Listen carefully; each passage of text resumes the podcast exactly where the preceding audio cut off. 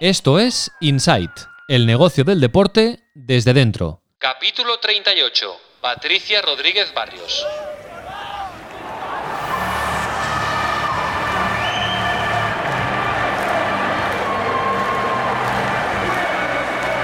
Inside con Raúl Gimos. Cada lunes y cada miércoles, actualidad Sports Business y conexión Tu Playbook. Y cada jueves, entrevistas con protagonistas de la industria. Hola, muy buenas, bienvenidos y bienvenidas al primer podcast en castellano dedicado al negocio del deporte. Esta semana, como sabéis, hemos estrenado nuevo formato. Multiplicamos por tres, sí, sí, por tres, la oferta de Insight Sports Business. Lunes y miércoles, edición After Work, a las 6 de la tarde, 20 minutos de actualidad y análisis mano a mano con Mar Menchen y la redacción de Tu Playbook, la comunidad de profesionales de la industria del deporte. Y cada jueves, como siempre, puntuales a la cita, Zona Value Club con Lorenzo Serratosa, inversión y entrevistas de valor con protagonistas del sector. Desde Sports and Life esperamos que os gusten estas novedades, estos cambios. Cualquier sugerencia o comentario será bienvenido a insight.sportsandlife.com. Hoy nos estrenamos con una protagonista de lujo, Patricia Rodríguez Barrios. No ha cumplido ni los 40 años y ya ha roto diversos techos de cristal en el fútbol español. Nacida en San Sebastián, licenciada en Administración de Empresas por la Universidad de Deusto y máster en Gestión Internacional por la Paris Business School, en 2014 dejó su trabajo como consultora en una multinacional importante para ocupar la dirección financiera de la Sociedad Deportiva Eibar tras aplicar, atención, a una oferta que vio en Infojobs. Su gestión fue muy aplaudida y el prestigio acumulado le sirvió para fichar por el Elche en mayo de 2019 como directora general. Pasaba de primera a segunda, pero solo provisionalmente, porque como sabéis, este verano el Elche Club de Fútbol, no sin suspense, ha vuelto a primera división. Os recuerdo que podéis ver la entrevista con Patricia Rodríguez Barrios también en el canal de YouTube de Sports and Life. Todos los links los tenéis en las notas del capítulo. Inside Sports Business, un podcast de Sports and Life. Hola Patricia, muy buenas y muchas gracias por atendernos y enhorabuena por, por el ascenso del Elche Club de Fútbol. Hola, buenas tardes, muchas gracias. Bueno, si te parece, eh, Patricia, vamos a empezar explicando la, intrahistoria de esta entrevista, porque tiene su, tiene su gracia, eh, si, me permites. Em, hablando eh, aquí en Sports and Life con, con Michel Martín y Baekyu Kim Jung, que los conoces bien y, te envían recuerdos, compañeros de, Sports and Life, me propusieron tu nombre pues, para, aportar valor al podcast. Y les dije que, por supuesto, que me interesaba hablar con la, con la principal ejecutiva de un club de, fútbol profesional. ¿no? Era cuando el Elche estaba en segunda división, fue finales de junio, principios de, julio, te contactamos vía correo electrónico, te lo propusimos y dijiste que sí eh, a la primera, pero pactamos que lo haríamos en septiembre, cuando, cuando empezara la, la nueva temporada. De hecho, se estaba jugando todavía la, la, liga. No, el Elche no sabía si iba a jugar el playoff de ascenso ni nada. Entonces yo te dije, cordialmente en un correo electrónico, ojalá eh, ya verás cómo haremos la entrevista con el Elche en primera, ¿no? Y bueno, pues hemos sido un poco brujos, eh, Patricia. y... totales, ¿eh? O sea que muy bien, más así, más así. Ahora las de la permanencia tenemos que, empezar. Sí. Y lo, celebramos. Y, vaya final de temporada en pleno verano que, habrás vivido, eh, Patricia, como como directora general del Elche, ¿no? Con, todo el suspense, no solo que el Elche haya subido a primera, ni, ni que haya ganado un playoff de ascenso, sino todo el suspense de aquel Depor labrada, aquellas semanas de incertidumbre. Eh, bueno, ¿cómo, ¿cómo lo viviste esto?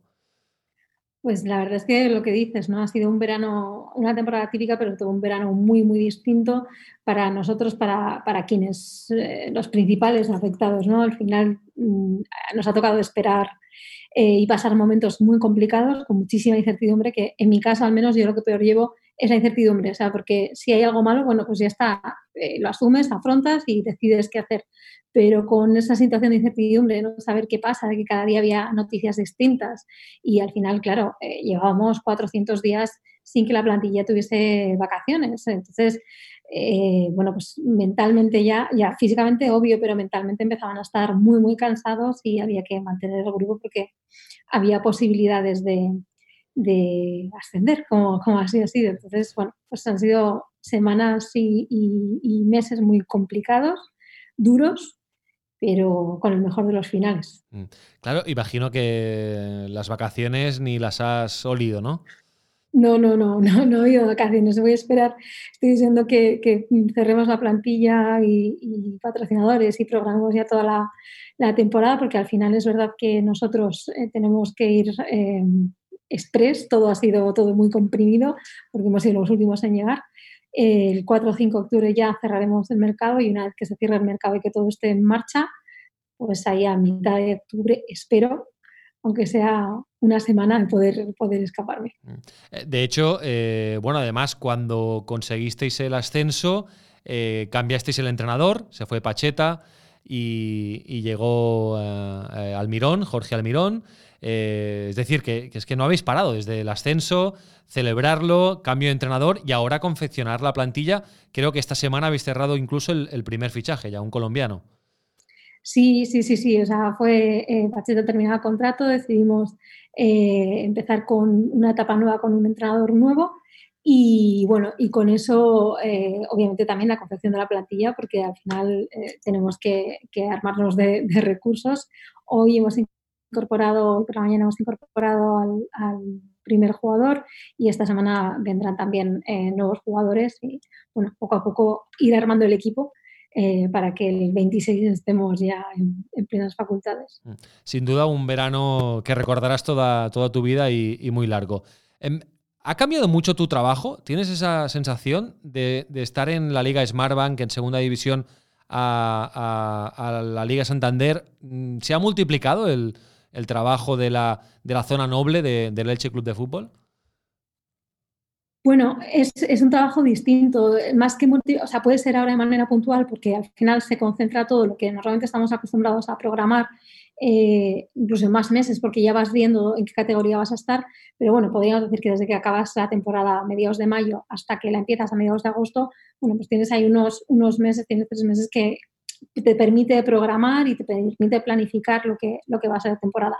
Aquí hemos sabido a finales de agosto, el 23 de agosto, supimos que estamos en primera división y exactamente teníamos un mes hasta el comienzo de la competición. Entonces, obviamente esos tres meses, que ya suelen ser intensos de por sí, el, mercado de, verano al final es, son, es una época muy, muy intensa. Yo, de hecho, eh, nunca me voy de vacaciones en agosto, hasta que no se cierre el mercado no me voy. Eh, bueno, pues esos tres meses mm, condensados en un único mes, con además la particularidad que se da en, este, en esta época, con, incertidumbre de cómo vamos a empezar, no tenemos público, un mercado muy atípico en el que el valor de mercado de los jugadores está eh, viéndose muy afectado y muchos equipos necesitan liberar jugadores, pero sin embargo no quieren sacrificar ese precio que ellos estiman que, deben pagarles por sus jugadores y que eso va a hacer que nos vayamos hasta, hasta prácticamente cierre de mercado en, muchas operaciones se van a retrasar por, porque el vendedor va a intentar eh, apurar para vender más caro y el comprador va a esperar pacientemente para comprar más barato. Entonces, bueno, son muchas circunstancias que hacen que sea eh, mucho trabajo concentrado y, muy distinto al que suele ser otras veces, pero si nos damos a primera, segunda, a Santander Smartbank, al final yo he estado cinco años en Liga Santander, con lo cual sí que sí que la conozco de sobra y los problemas pues son un poquito distintos en cuanto a que a nivel económico tienes eh, menos dificultades que lo que tienes en, en Smartbank, donde los presupuestos pues son mucho más apretaditos. Mm. Eh, recojo el, guante. A nivel de presupuesto, a nivel económico, eh, Patricia, ¿cuál es la principal diferencia, sobre todo para ti, que tienes que gestionar ese presupuesto, de estar en primera y estar en segunda? Sí, de buenas a primeras, ¿cuál es la principal diferencia? pues que prácticamente se multiplica por siete tu presupuesto. Esa es la principal diferencia. Entonces, estamos acostumbrados, porque es verdad que la liga es eh, la liga en su conjunto, y cuando hablamos de la liga hablamos de, Liga Santander y Liga Smartbank, pero la realidad presupuestaria es muy distinta. Eh, yo creo que además lo noto, cuando lo he notado mucho cuando han venido proveedores a ofrecer servicios y oportunidades y proyectos, pues dices, espera, que estoy en liga, estoy en liga española y, es la mejor liga del mundo, pero eh, estoy en Smartbank y mi presupuesto no llega a 10 millones de euros, o sea, es muy limitado y ahora estamos hablando que equipos de Liga Santander, 50 millones de euros es algo, no, es, algo excepcional, Entonces, la diferencia es, notable. Mm. Claro, la, principal diferencia es que el ingreso a nivel televisivo, ¿no? De los derechos de televisión, no sé si se multiplica por siete también, pero imagino que ahí está la gran diferencia, ¿no? Es decir, un patrocinador no te va a pagar siete veces más de lo que te pagaba por estar en, primera división, ¿no? Pero la televisión automáticamente sí.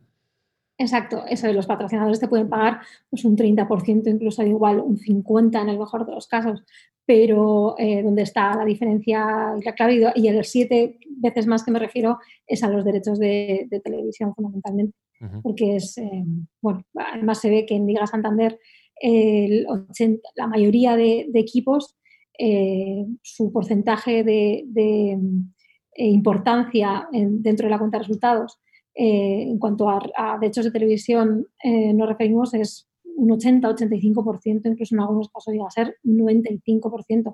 Eh, la dependencia es muy grande. Más en Santander que en Smartbank además. Mm. ese por 7 en cuanto a ingresos, en la partida de gastos, ¿dónde lo ubicamos? Evidentemente tenéis que fichar y ahí habrá una inversión, ¿no? Igual las fichas, algunas también son superiores, ¿no? Pero ¿Dónde lo ubicamos básicamente? Ahí. proporcional también. O sea, ya sabemos que lo tratamos de evitar y yo creo que vamos controlándolo, depende el momento. Pues en el Real cuando salió el Real Decreto de Venta Centralizada, ahí tuvimos un impasse en el que los salarios no subieron tanto como habían subido los ingresos. Estuvimos un par de años así.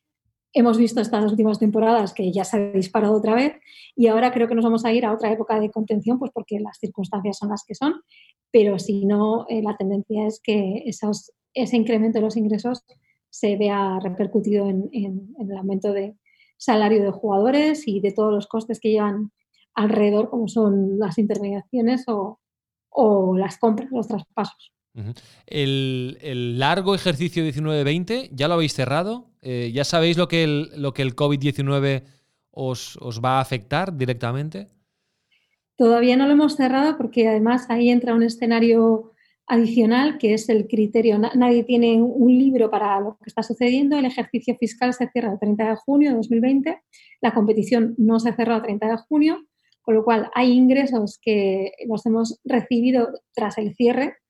Eh, sin embargo, los gastos de los salarios de jugadores han entrado todos a junio. Entonces ahí hay un decalaje importante y bueno, es donde entra el criterio del auditor a que nos diga qué es lo que lo que considera oportuno, pero bueno, sea cual sea el escenario, al final eh, nosotros lo, o al menos en mi caso, lo trato de ver en su conjunto, eh, independientemente de que contablemente tenga otro, otro recorrido, pero, pero lo trato de ver en su conjunto los ingresos y gastos que ha habido en esa temporada y bueno, el impacto no ha sido tan grande como, como esperábamos, principalmente porque hemos terminado jugando eh, toda la competición y los ingresos de televisión han venido. Entonces, en nuestro caso además hemos tenido el plus del playoff y con ese plus de playoff, pues la visibilidad de nuestros patrocinadores, el retorno, también se ha paliado en ese sentido y creo que por ahí hemos podido amortiguar. ¿Hasta qué punto os, fastidia o os afecta que, no pueda de momento entrar público al, Martínez Valero? Eh, porque además es un campo grande. Eh, el campo de leche es un campo que son más, son 35, 40 mil espectadores. 33.000, eh, sí.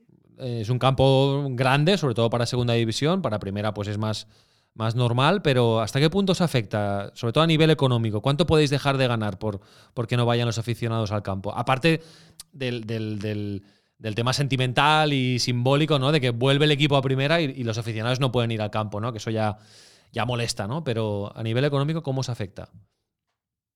pues lo hemos vivido en el playoff y ahora también eh, lo vamos a vivir en, en, en, primera. Eh, en, esta temporada.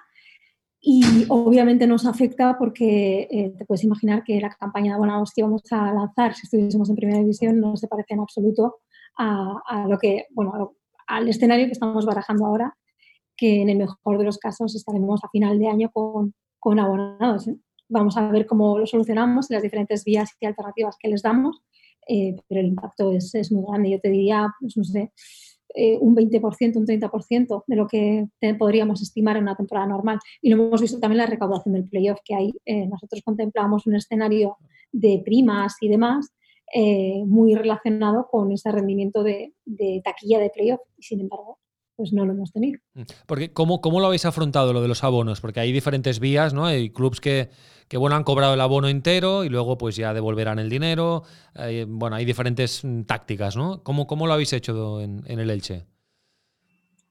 Las diferentes tácticas, bueno, sobre todo el ofrecer, ofrecer seguridad a, a los aficionados y, y ofrecerles diferentes vías. Lo hicimos también en el momento en el que eh, hubo que frenar y no pudieron venir a terminar la competición, les ofrecimos diferentes escenarios, entre ellos, obviamente, la, devolución del importe correspondiente a ese periodo, eh, la compensación con el abono de la siguiente temporada o incluso el poder estar presentes, que tuvo mucho éxito, el poder estar presentes a través de una silueta eh, personalizada como una medida, medida adicional o ofrecerlo también a donar a diferentes eh, campañas que teníamos con Cruz Roja. Entonces, bueno, en esa línea es en la que vamos a actuar, el total transparencia y, que puedan tener diferentes opciones para que puedan elegir la que más les interese. El Elche Club de Fútbol, Patricia, es propiedad de un empresario argentino muy vinculado al mundo del fútbol, exfutbolista, también muy vinculado a Maradona, que se llama Cristian Bragarnik. ¿Cómo es la relación entre, entre la directora general del club y el propietario? Pues constante, obviamente, porque si no sería muy complicado de, llevar a cabo esto.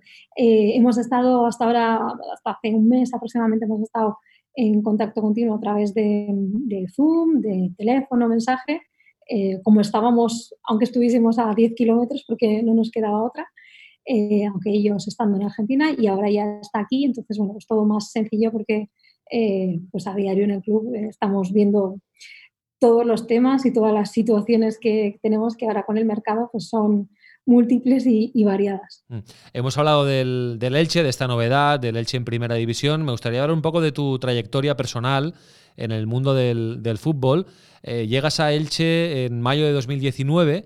Eh, venías de, luego hablaremos de, la Sociedad Deportiva Eibar, de, ser la directora financiera. Em, claro, em, bajas un peldaño cuando, cuando vas a Elche, bajas un peldaño porque estabas en primera, de acuerdo, directora financiera, pero bueno, con, poder. Era la directora general. Bueno, sí, empezaste como directora financiera, pero luego directora general, correcto. Pero bueno, ibas de primera a segunda, ¿no? ¿Qué, es lo que te sedujo del, proyecto del Elche? Que además era un club con diversas complejidades económicas, ¿no? Experiencia 360 grados eh, es lo que, lo que me atraía. Yo tenía experiencia en primera, Em, mucha gente me decía, ay, sí, has hecho tal, pero qué fácil en primera con dinero.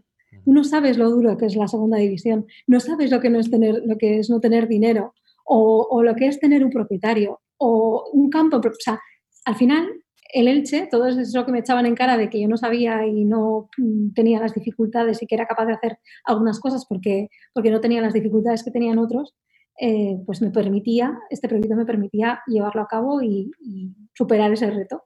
Entonces, eh, el Elche cumple todas las características contrarias al Eibar, que es un club en una ciudad más pequeña, eh, donde la hegemonía, digamos, de la provincia la tiene más la Real Sociedad y tienes que estar luchando como club más, más pequeño contra, contra ese poder del grande. Aquí es, bueno, pues el Hércules está en segunda B y, y el Elche está en segunda. Entonces, mm, digamos que tienes un poco la, batuta o la mm, cabeza de, la provincia, ¿no?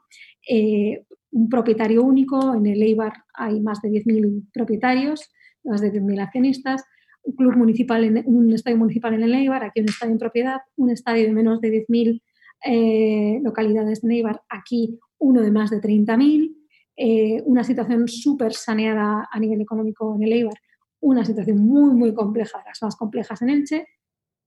Eh, allí un tejido muy industrial, aquí un tejido muy turístico en cuanto a empresariado.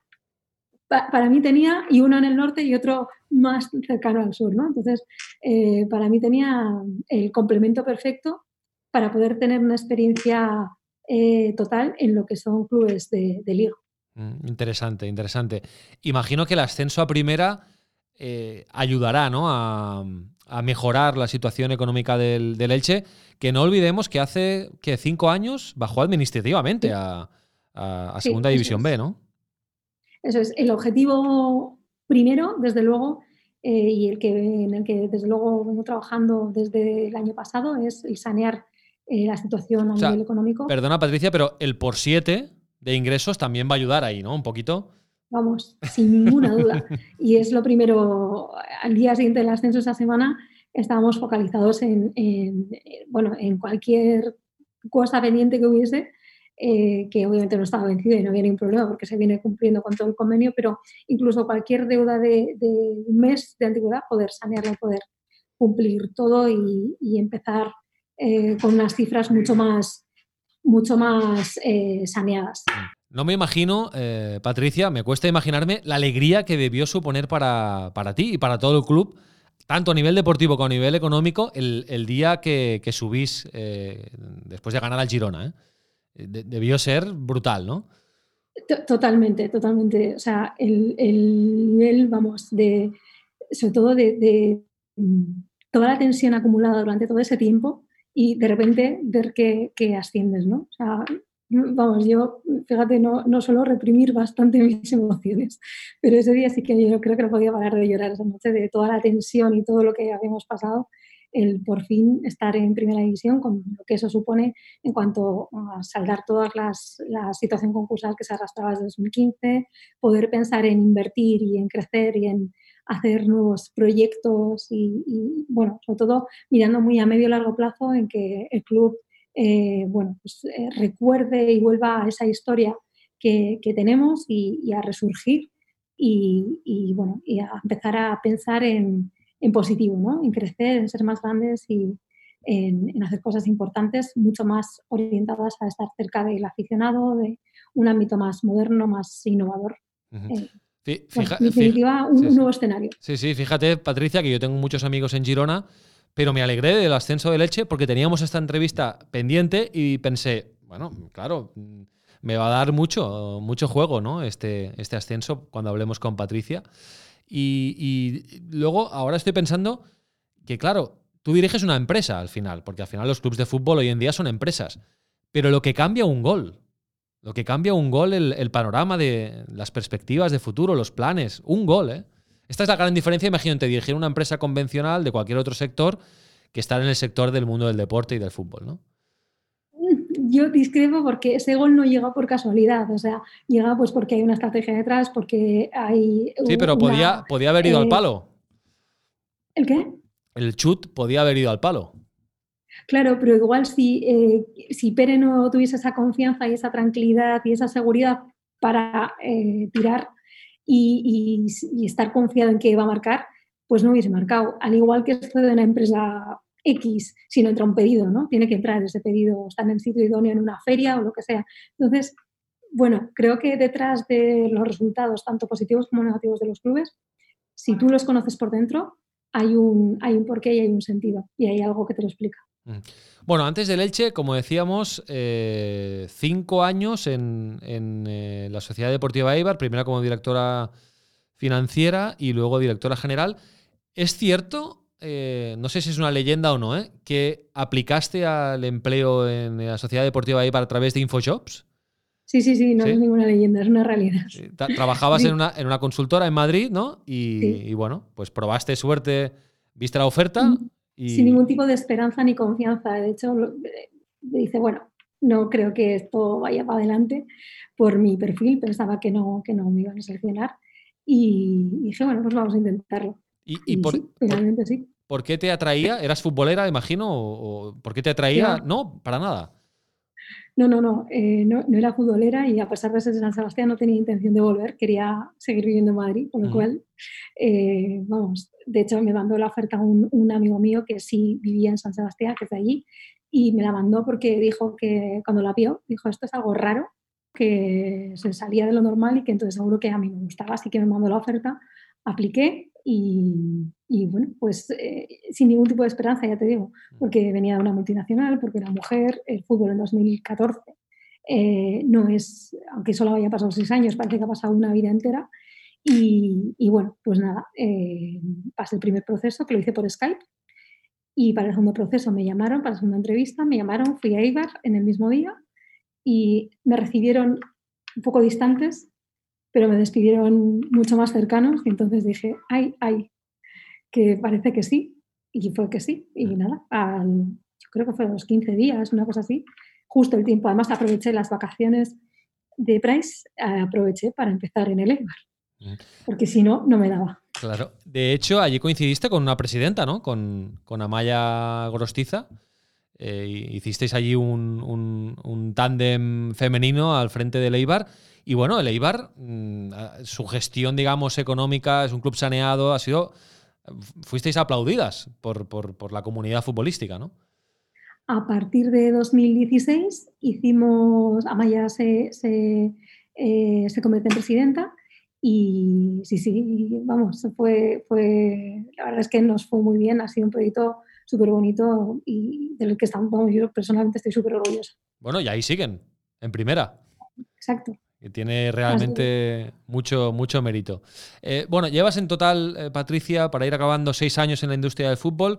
Eh, antes hablábamos de, bueno, lo que puede diferenciar esta industria de, otro, de otras industrias, de otro tipo de empresas. ¿Para ti qué es lo, más diferencial de la industria del fútbol respecto a, a otros sectores? Para mí lo más diferente es la emoción y que cada día es diferente, que no hay ningún día igual que otro. Esa es la, clave que, tiene el sector para mí. Y eso es lo que a mí me atrae. Que no está, el, el guion no está eh, hecho ya, sino que cada día es distinto. Y esa adrenalina y esa emoción eh, me parece que no lo tienen otros sectores. Y bueno, al final es mucho estrés, es verdad que eso también tiene su parte mala. Eh, no, cero desconexión. Cada, cada día en días que la gente está de vacaciones o estás en una cena, de repente puede haber un problema. Bueno, pero eh, es parte buena que tiene también es eso. ¿Y cómo te imaginas el futuro? Porque claro, has estado en el Eibar, ahora estás en el Elche, digamos que eres una profesional de, la gestión eh, deportiva o te estás especializando en, en, esto, eres joven, no tienes ni 40 años, ¿cómo te imaginas el futuro? Pues por un lado me gustaría una experiencia internacional y por otro lado eh, a crear algo propio, que es lo que siempre he querido. Yo siempre he querido dirigir empresas, ya estoy en ello. Eh, y lo siguiente sería eh, tener mi propia empresa relacionada también con el ámbito del deporte, pues podría, podría ser una posibilidad. Muy bien. Y además, desde hace poquito, desde esa temporada, eres vicepresidenta segunda de la liga. Sí, pero esto se termina porque era vicepresidenta de segunda división, de los clubes de segunda división, ah y ya no estamos en segunda división. Así que, no, esto tiene que terminar. Claro, era el cargo que te correspondía, digamos, eh, el, cargo de los clubes de segunda, ¿no? Eh, en, eso es, en, la, dirección de, la liga. Bueno, pues, eh, ¿y qué tal ha sido trabajar con Tebas? Aunque haya sido corto, ¿bien? Bien, sí, sí, sí. Yo ya había estado en comisión delegada también representando a en su momento, no como vicepresidenta, pero sí como miembro de la comisión delegada.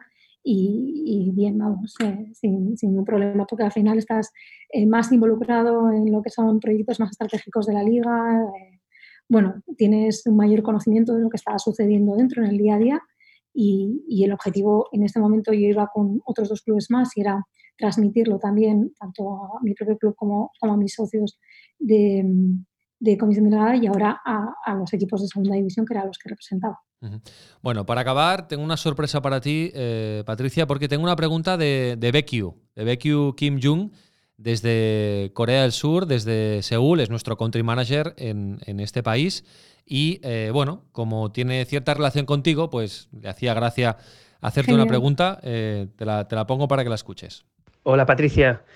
en primer lugar, felicitaros por el ascenso a Primera División y desearos eh, todo el éxito del mundo para la nueva temporada 2020-2021. La pregunta que te quiero hacer es sobre si tenéis algún plan de expansión internacional en mente y si Corea eh, podría ser un mercado de vuestro interés. Gracias. Bueno, barre para casa. Eh, muy bien, hace bien. Y, y, te pregunta. Bueno, es que ahora es muy importante, ¿no? Para cualquier club de profesional, pues no solo mirar su mercado local, sino su mercado global, ¿no? ¿Y ¿Qué planes tiene, tiene el Elche ahora que está en primera? Pues sí, la internacionalización desde luego es uno de los puntos que tenemos a tratar. La semana que viene presentaremos, eh, semana que viene, próximas semanas presentaremos el plan estratégico y la internacionalización es una, una parte importante. Eh, cada vez eh, vemos que los derechos internacionales de televisión de la liga suben más y creo que el siguiente escalón, el siguiente paso que tenemos que dar es a nivel de, patrocinio, no solo cuanto al sponsor en sí, sino también a la creación de vínculos con otros clubes, con otras ligas y, la atracción de fans de, otras ligas que igual en, ciertos aspectos pueden ser más, eh, pueden tirar más hacia, hacia otras ligas distintas que la española. Entonces tenemos que atraerles, enseñarles el producto y, y hacerles fans y en ese sentido tenemos un plan ya en marcha eh, Corea no lo tengo todavía como país principal, tengo otros, pero vamos, digo, encantada porque en la época de Leiva sí estuvimos, eh, bueno, pues sondeando un poco el, país, es un país súper atractivo, más en ese momento para nosotros que ya en Asia estábamos entrando, eh, así que espero, espero poder contactar con él pronto. Cualquier cosa que quieras de Corea, ya sabes que BQ tiene, tiene muchos contactos allí. De hecho, estoy pensando que en, Eibar debiste coincidir con, con, Inui, con el japonés. Claro. Que claro, que fue un fichaje, digamos, exótico para el Eibar, pero que os dio muchísimo. Parece mentira. Y de hecho, montamos toda la internacionalización, la montamos a raíz de que viniera, de que fuera a atacar al Eibar, eh, montamos todo el plan y estuvimos trabajando para conseguir sponsor en, Japón. En ese momento éramos el primer club de la liga eh, y además era el, jugador japonés con más minutos. Entonces tenía todo el sentido del mundo. Bueno, han fichado a otro esta semana que se llama Muto, porque imagino para seguir esa estela de, la conquista del mercado japonés. Bueno, ahora sí, la, última, eh, Patricia, y la he dejado para el final porque, porque es que yo no le quiero dar mucha importancia, eh, que es el hecho de que, de que eres una mujer dirigiendo un club de fútbol profesional, ¿no? Para mí, pues da igual si es mujer o hombre, al final eres una dirigente, una gestora y, es, eh, es, lo de menos el, género, ¿no? Pero, pero bueno, mm, al final es una realidad, ¿no? Que está, está desproporcionado, ¿no? La, la, balanza eh, entre hombres y mujeres en el mundo del fútbol todavía. Eh, entonces, ¿tú cómo vives esta situación? ¿En qué sentido te, beneficia o te perjudica el hecho de ser mujer? ¿O, es indiferente totalmente el hecho de ser mujer y ocupar el cargo de directora general del Elche?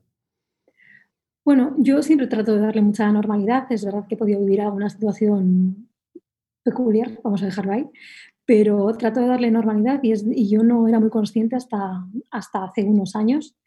Eh, y no lo era porque al final a mí me han educado de una manera en la que Mm, no hay nada predeterminado para mí o que tenga o que se espere de mí por ser mujer o por no ser hombre, o, sitios o, puestos a los que no pueda acceder, o sectores a los que se considere difícil acceder. Es, al final lo que me han transmitido y yo lo he visto así. Es cierto que luego eh, me he encontrado alguna otra cosa en algún ámbito, ¿no? Pero creo que hay que tratar de superar esas barreras, de tratarlo con, normalidad, trabajar eh, esa educación también, educación incluso hasta de mayores, eh, cuando, porque han sido educados de una manera y no son conscientes de que igual haciendo o diciendo determinadas cosas, pues están metiéndose en, o están eh, dirigiendo las cosas por un terreno que no, que no es el idóneo. Y, poco a poco ir también haciendo saber lo que, lo que no está bien.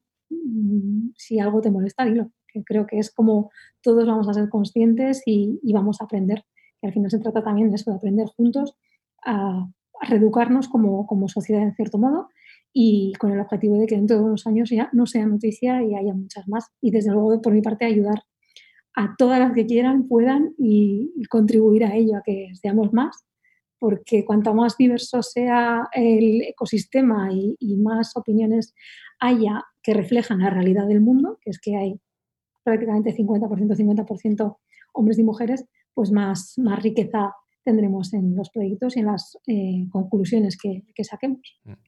Por cierto, tenéis por ahí cerca de Elche un club que se llama Intercity en San Juan, en Alicante, que es un club muy, muy particular, eh, que, quiere convertirse en sociedad anónima deportiva, está en proceso, quiere salir a bolsa. De hecho, jugaron la Copa eh, contra el Athletic Club en el campo del Elche. ¿eh? Yo estuve en ese partido, además. Em, bueno, ¿qué, opinión tienes de este club y de este... De este todavía no es competencia, digamos, territorial, pero bueno, es un proyecto que, es ambicioso y no sé cómo, cómo lo observáis desde el Elche. Pues es un proyecto muy interesante, la verdad, porque tienen em, temas de inteligencia artificial por detrás también y tienen un trabajo empresarial importante. Y creo que, eh, eh, bueno, han estado jugando el, playoff también, bueno, han estado ahí cerquita de subir y, yo creo que con la seriedad que, lo están llevando a cabo y con todas las ideas que tienen, este año no ha podido ser, pero yo estoy convencida que, pronto será, desde luego, trabajar con ellos el, eh, día de, la Copa fue un placer y, y fue todo muy sencillo y súper súper organizados. O sea que les deseamos la, mayor de las suertes. Perfecto. Patricia, eh, muchísimas gracias por, atendernos. Eh, os deseamos mucha suerte en esta eh, temporada en Primera División y enhorabuena por el trabajo. Muy bien, muchísimas gracias a vosotros. Hasta luego. Hasta luego. Inside Sports Business, el otro lado del deporte. Zona Value Club. Juntos somos más fuertes.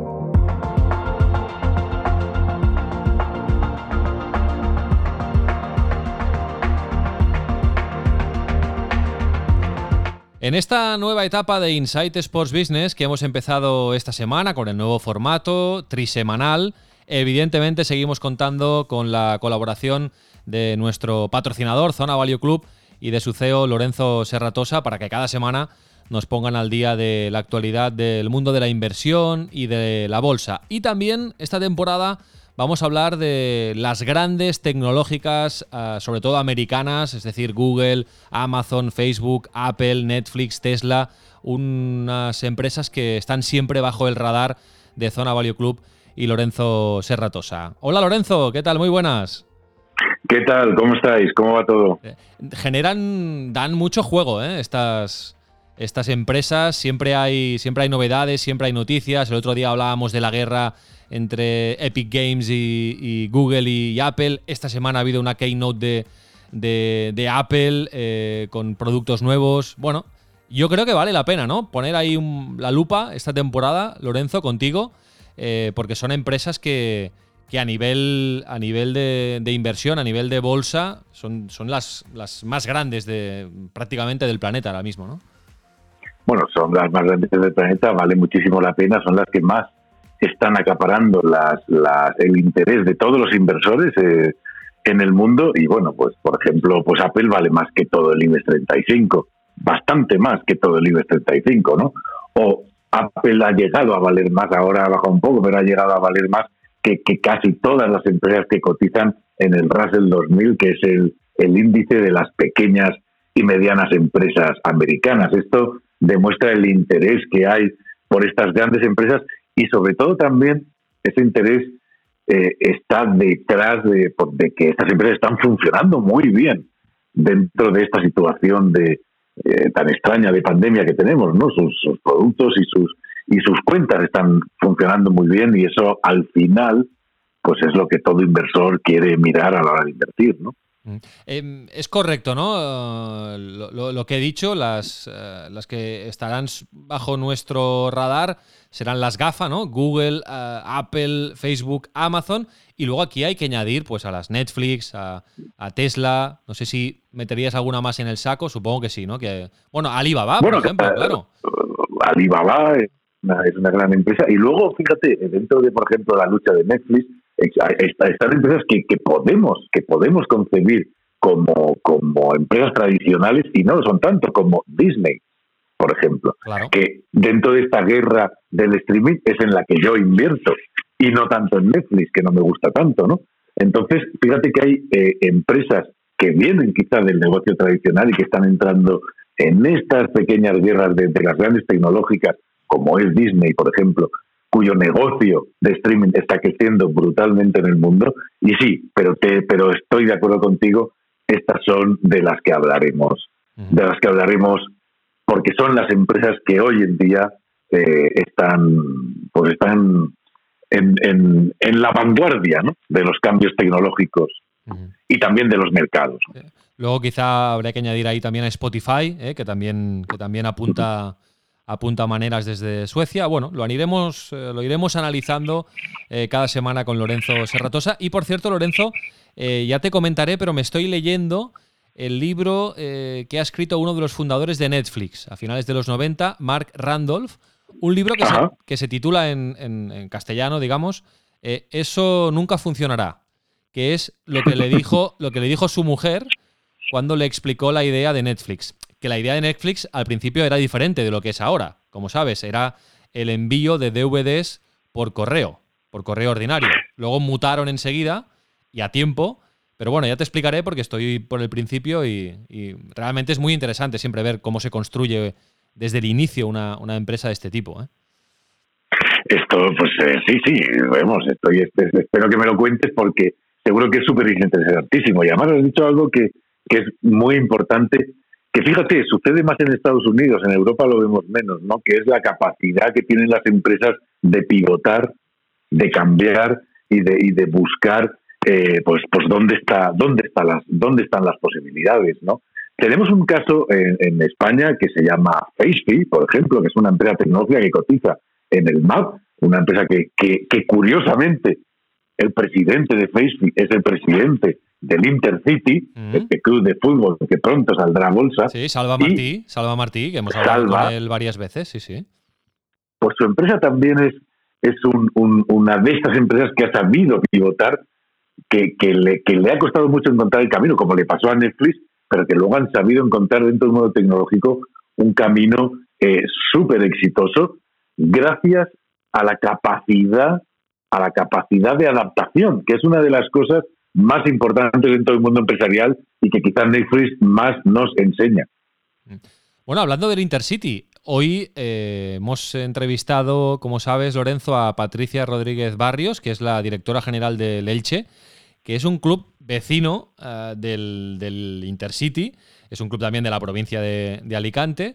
Y de hecho, Lorenzo, estuvimos juntos en aquel partido de Copa contra el Athletic Club del Intercity en el Martínez Valero de Elche y bueno, eh, ya has oído que Patricia, eh, encantada con el Intercity, le gusta mucho el proyecto, que este año no ha podido ser el ascenso, pero que está segura que el año que viene eh, podrá, podrá subir el, Intercity y que la experiencia de la Copa fue muy, muy interesante, dice Patricia.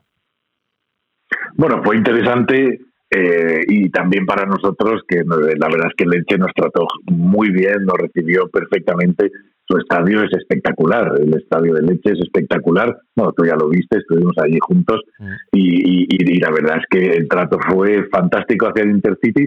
Es un club amigo ya, hoy en día, podemos decir, de Leche. Y sí, estoy convencido, Salva está apostando y estamos trabajando muy duro para que este año sea el año. Y se están haciendo fichajes muy interesantes y bueno, y sobre todo ya tenemos muy, muy, muy adelantada la salida a bolsa que será, espero, en los próximos meses. O sea que todo el proyecto del Intercity está eh, pues avanzando como esperábamos. En nivel deportivo, haciendo los fichajes que necesitamos, creemos, para este año que sea el año de subir. Y a nivel, eh, digamos, más financiero o de negocio, pues sacando el club a bolsa en los próximos meses tal y como teníamos previsto y esperamos que, todo esto siga creciendo como, como esperamos y lleguemos pues a donde tenemos que llegar, que es muy lejos con este club. Eh, la tercera división empieza a mediados de octubre. Hablaremos eh, regularmente con, con Salva Martí, el presidente del Intercity, sobre todo para interesarnos por ese proceso tan, tan nuevo de, salida a bolsa de, este club de San Juan de, Alicante. Bueno, para acabar, Lorenzo, y rápidamente, eh, ¿cómo, hemos tenido los mercados esta semana? ¿Alguna, alguna novedad destacada? No, tranquilidad, tranquilidad. La verdad que tranquilidad, tranquilidad, nada, nada reseñable. Ya habíamos hablado de que había habido pues una un, recorte en, en, los precios de gas tecnológicas natural, natural, después de los precios habían llegado tan alto y además que forma parte del juego de la bolsa, ¿no? Hay que recoger un poco beneficios para luego seguir subiendo y, ahora estamos en una fase de tranquilidad, una fase de tranquilidad, normalidad. Hay que tener en cuenta que la bolsa se pasa la mayoría del tiempo haciendo nada. Y esto mucha gente no lo sabe, ¿no? pero la mayoría del tiempo la bolsa no hace nada. No hace nada, ¿a qué me refiero? Sube un 5, baja un 5, sube un 5, sube un 5, baja un 5. Al final han pasado tres meses y no se ha movido, ¿no?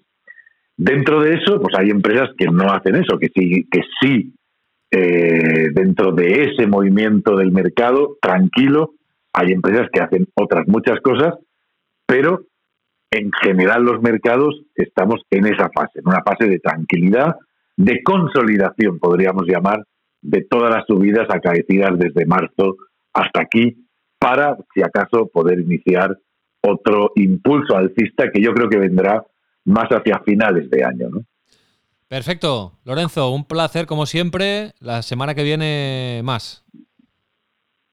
Y muy bien, como digo siempre, si queréis aprender mucho, mucho más de la gente que sabe muchísimo más que yo de mercado, pues zonavalue.com y ahí tenéis eh, todo tipo de información y vídeos de gente que sabe muchísimo más que yo de bolsa para poder aprender de ellos. Visita obligada. Gracias, Lorenzo. Gracias a vosotros, cuidaros.